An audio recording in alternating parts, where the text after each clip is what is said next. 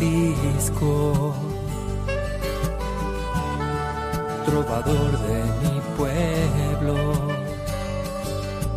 hoy perseguido por servir al Señor. Comienza Francisco y Clara, Camino de Misericordia, un programa dirigido por Fray Juan José Rodríguez. a la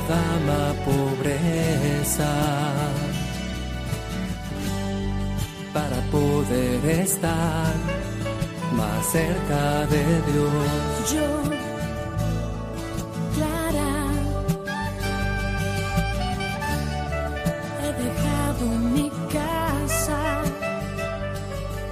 Soy incomprendida. Buenos días, hermanos en el Señor, paz y bien. Francisco no solo quiere hablar a sus hermanos de todo lo que el Señor a él previamente le ha dicho a su corazón. Francisco también quiere hablar a todos y a cada uno de los fieles, mostrándole aquello que es la riqueza de su vida, el motivo por que él vive y se entrega a los demás. Vamos a empezar hoy con la lectura y con el estudio de la carta a todos los fieles. Una interesante apuesta que Francisco hace para todos nosotros, para todo el mundo, para todos los cristianos.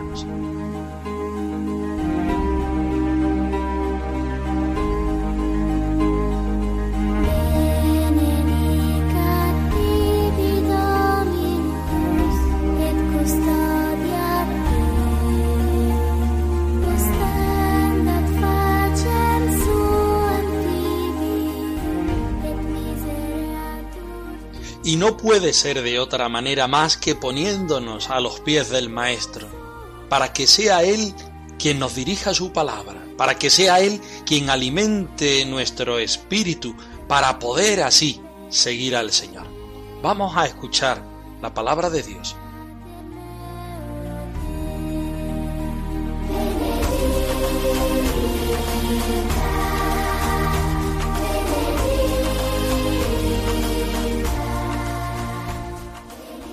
Del Evangelio según San Juan. El Espíritu es el que da vida. La carne no sirve para nada. Las palabras que os he dicho son espíritu y son vida. Pero hay entre vosotros algunos que no creen, porque Jesús sabía desde el principio quiénes eran los que no creían y quién era el que lo iba a entregar.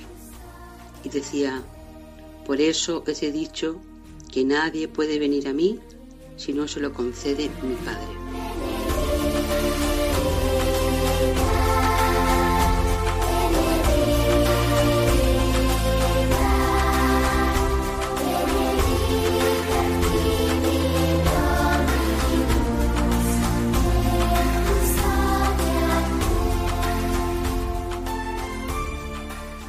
El hermano Francisco, el pequeñuelo, el siervo de Dios, escribe una carta dirigida a todos los fieles.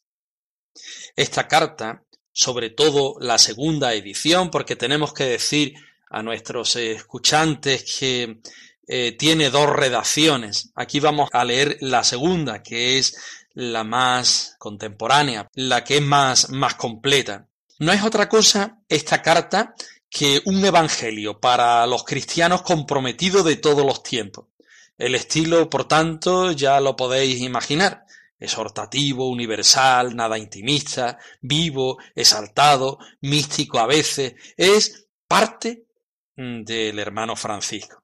No es fácil decir la fecha de composición de esta carta. Quizá en 1215, quizá al final de su vida en 1221, no lo sabemos. La situamos entre una y otra fecha. Utiliza los temas de siempre que enloquecen a San Francisco, que son el Padre, el Hijo, Jesucristo, el Espíritu Santo, la santa pobreza, los hermanos, la palabra, la luz verdadera, que es el Señor, la sabiduría del Padre, etcétera, etcétera. Os propongo a que mm, domingo a domingo lo vayamos escuchando, lo vayamos trabajando, lo vayamos haciendo nuestro.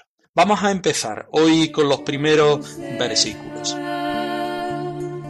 Dime cómo ser pan, cómo ser para otros en cada momento alimento y maná. En el nombre del Señor, Padre e Hijo y Espíritu Santo. Amén. A todos los cristianos religiosos, clérigos y laicos, hombres y mujeres, a todos los que habitan en el mundo entero, el hermano Francisco, su siervo y súbdito, obsequio con reverencia, paz verdadera del cielo y sincera caridad en el Señor. Puesto que soy siervo de todo, estoy obligado a serviros a todo y a administraros las odoríferas palabras de mi Señor. Por eso, considerando en mi espíritu que no puedo visitaros a cada uno personalmente a causa de la enfermedad y debilidad de mi cuerpo, me he propuesto anunciaros por medio de las presentes letras y de mensajero las palabras de nuestro Señor Jesucristo, que es la palabra del Padre y las palabras del Espíritu Santo, que son espíritu y vida.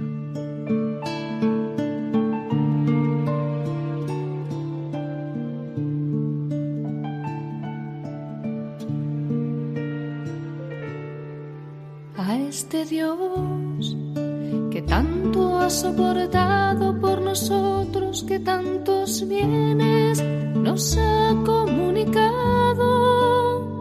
Toda criatura que existe en los cielos y en la tierra le den gloria, honor y bendición.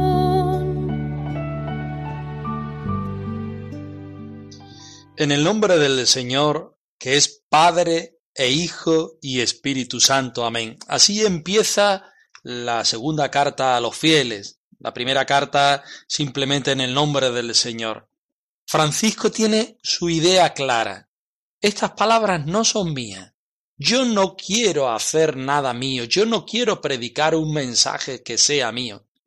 Yo quiero transmitir la presencia, el mensaje, la vida de nuestro Señor, que es Dios Padre, Hijo y Espíritu Santo.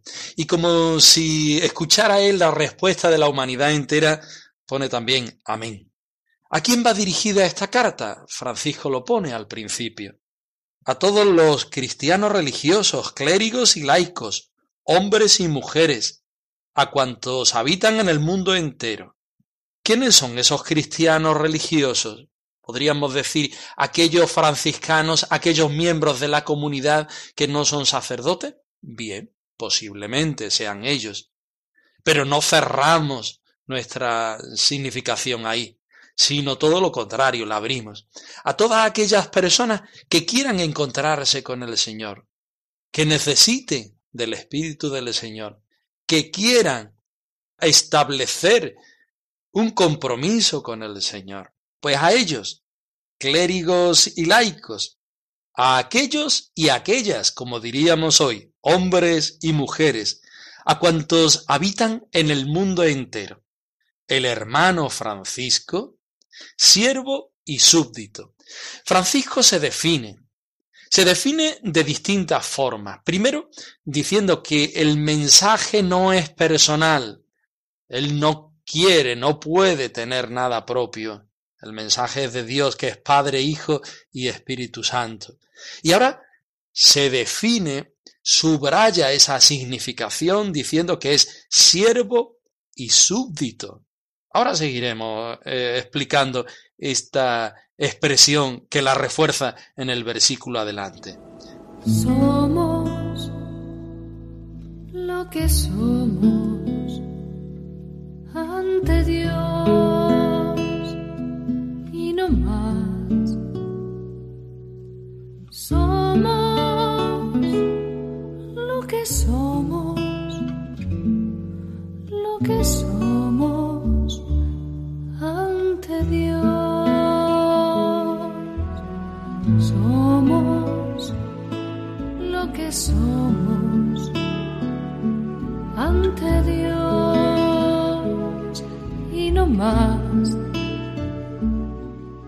Mi respeto, dice él, con reverencia, no solamente respeto humano, como diríamos hoy. No nos quedamos solamente en el plano de unas habilidades sociales bien definidas y bien construidas, sino mis respetos con reverencia, y esa reverencia suena a Dios, esa reverencia suena a la presencia del Señor.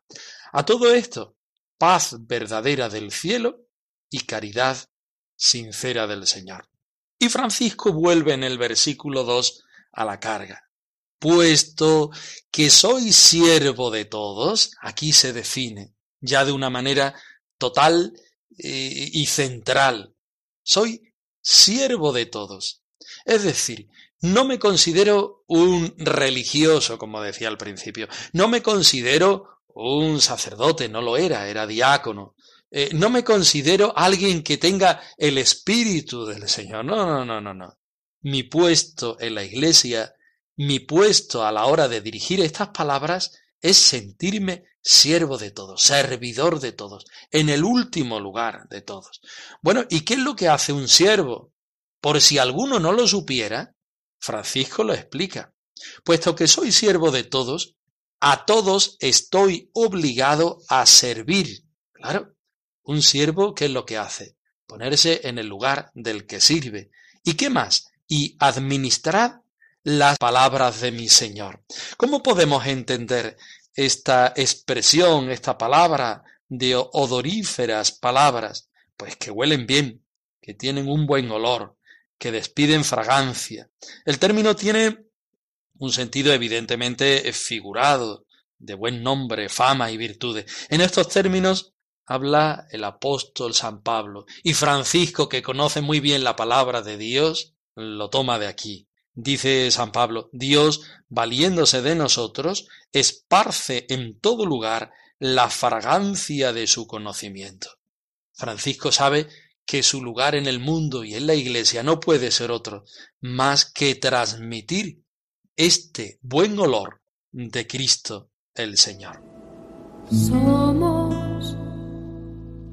Lo que somos ante Dios y no más. Somos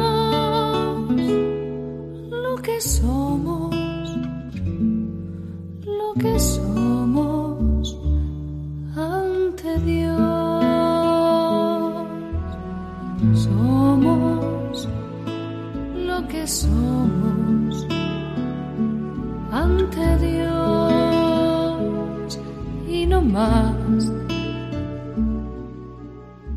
Por eso, continúa el versículo 3, considerando detenidamente que dada la enfermedad y la debilidad de mi cuerpo no puedo visitaros personalmente a cada uno como me he propuesto, atención aquí. Francisco es consciente de su pobreza, de su enfermedad y su debilidad. Él quiere ser evangelio vivo y viviente, llevar este mensaje del Señor, no es de Él, es del Señor a cada uno, atento a esta expresión. Porque los planes pastorales actuales hablan de ir a cada persona, de buscar a cada persona que necesite de Dios y demás. Francisco en el siglo XIII ya está diciendo, no puedo visitaros personalmente a cada uno, como sería mi deseo, ir de uno en uno llevando la gracia del Evangelio. Como soy enfermo y débil, no puedo hacerlo. Por eso me he propuesto, no es lo voy a hacer, os mando, exhorto, no, no, me he propuesto, porque desde la pobreza solamente puedo utilizar las armas de la pobreza. Quiero, Señor, si tú me lo concedes, yo lo haré.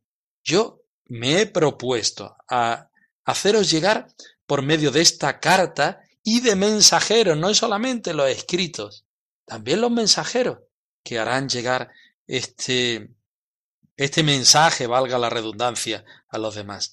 Pero no es mensaje personal, dice. Son las palabras de nuestro Señor Jesucristo, que es la palabra del Padre, utilizando la cita de Juan 1, 1 del 1 al 2. Y, si no quedamos todavía satisfechos, dice, y las palabras del Espíritu Santo, que son espíritu y vida, utilizando el Evangelio de San Juan en el capítulo 6, versículo 63. Lo que somos ante Dios y no más.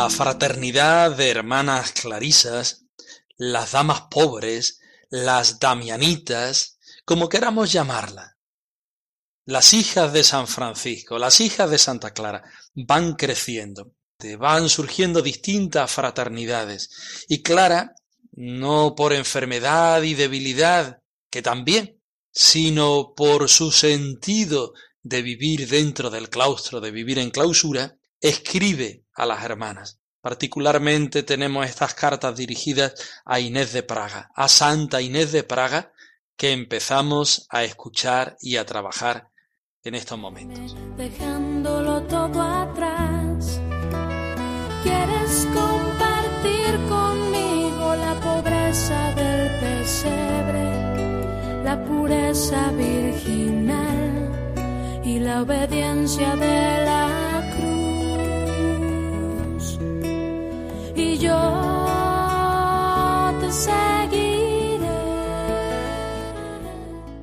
Primera carta de Santa Clara a Santa Inés de Praga. A la venerable y santísima Virgen, Señora Inés, hija del excelentísimo e ilustrísimo Rey de Bohemia, Clara, sierva indigna de Jesucristo y esclava inútil de las damas reclusas del monasterio de San Damián, su incondicional súbdita y sierva, se recomienda totalmente con particular respeto y le augura la consecución de la gloria de la felicidad eterna. Y yo te seguiré, Señor y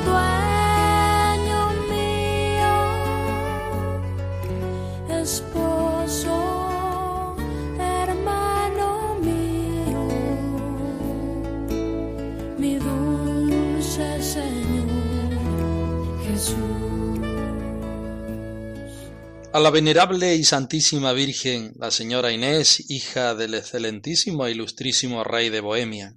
Inés de Praga, Santa Inés de Praga, era hija del rey de Bohemia, Otocar I. Después de rechazar la propuesta de matrimonio con el emperador Federico II, en torno al año 1234, ingresó en el monasterio de San Francisco por ella misma fundada, en Praga, según el modelo y la forma de vida del convento de San Damián.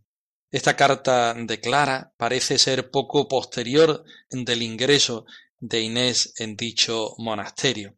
Clara, dice el versículo segundo, indigna sierva de Jesucristo y esclava inútil. Vamos a pararnos ahí. Indigna sierva y esclava. Podemos utilizar la palabra sierva en el sentido en que Francisco ha hablado de siervo, el siervo que obedece, el siervo que sirve, que acabamos de, de decir.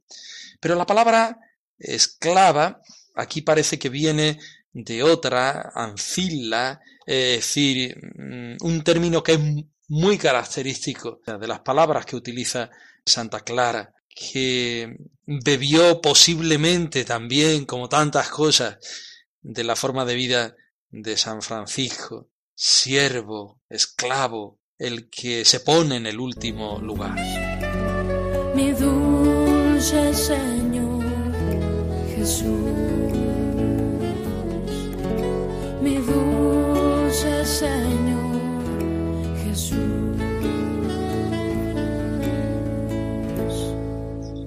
Es curioso que Clara, en este versículo 2 de la primera carta, de la carta a Santa Inés de Praga, utiliza un término enclaustrada que es la única vez que lo utiliza. No porque no lo viva o porque no lo quiera, sino porque habitualmente es el que utiliza para referirse a ella. Ella utiliza otro término. Eh, ¿Qué diferencia hay? Pues que el primero, enclaustrada, es la que vive en el claustro, el lugar material. Ella, sin embargo, suele utilizar el de reclusa, que a nosotros nos suena igual de raro, pero contempla el matiz de la separación y del encerramiento. No es tanto el edificio como la vida y la regla de, de la hermana, de la hermana pobre de Santa Clara. Continuamos en el versículo segundo, diciendo súbdita y esclava suya para todo, y se encomienda plenamente con especial reverencia para alcanzar la gloria de la felicidad eterna. Clara termina esta iniciación de la carta, este saludo a Inés, que además de ser hermana, hija, es compañera e invitada por el mismo Señor a vivir la pobreza, el sin propio, desde esa vida de recogimiento, desde esa vida de separación, de encerramiento.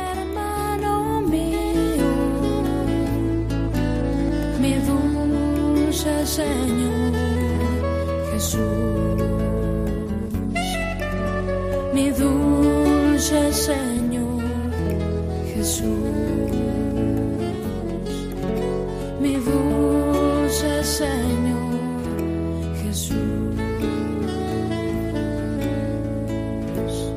Clara desde el principio quiere hacer un canto a la pobreza en clave espiritual y no puede hacerlo de otra manera sino poniéndose ella en principio para animar al resto de las hermanas, en particular para animar a la hermana Inés. Y este encerramiento, esta vivencia de la pobreza, del sin propio, al estilo franciscano, no puede hacerlo de otra forma más que mirando la gloria de la felicidad eterna. No estamos aquí para disfrutar de esta vida, no estamos aquí para vivir unos valores al estilo contemporáneo, vivir unos valores vacíos de la experiencia de Dios y sin ninguna perspectiva del cielo. Clara, por el contrario, mira al cielo, mira al Señor Jesucristo, al esposo, al hermano. Por eso no puede ni quiere hacer otra cosa más que ordenar toda su vida en base a la gloria de la vida futura.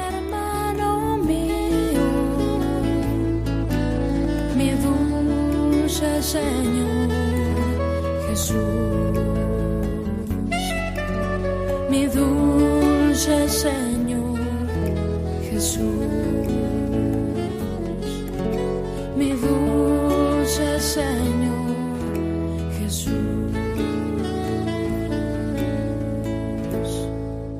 Clara y Francisco arroba radiomaria.es. La dirección de nuestro correo electrónico por si quieres ponerte en contacto con nosotros.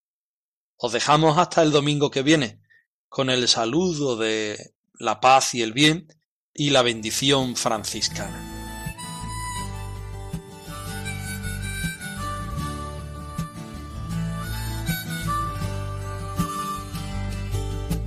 Yo, Francisco,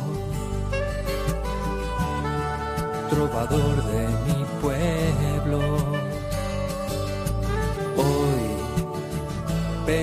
perseguido por servir al Señor. Han escuchado en Radio María Francisco y Clara, Camino de Misericordia, un programa dirigido por Fray Juan José Rodríguez. a la dama pobreza para poder poder estar más cerca de Dios. Yo